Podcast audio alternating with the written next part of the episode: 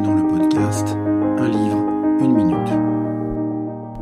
Aujourd'hui, Les témoins de la mariée de Didier Van Kovlart.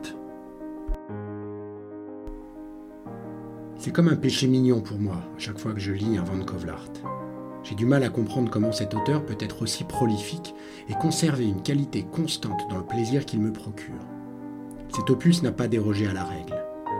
Le thème de la mémoire est traité sous l'angle d'un être récemment disparu qui était le ciment d'un groupe de quatre copains qui vont devoir s'émanciper après le départ de ce qui soutenait leur édifice commun. Les quatre chapitres principaux nous placent respectivement dans la peau de chacun des protagonistes et il est passionnant de vivre leur point de vue de cette histoire passée et à venir, naturellement, totalement foutraque et déjantée. J'attends le prochain avec impatience, la semaine prochaine.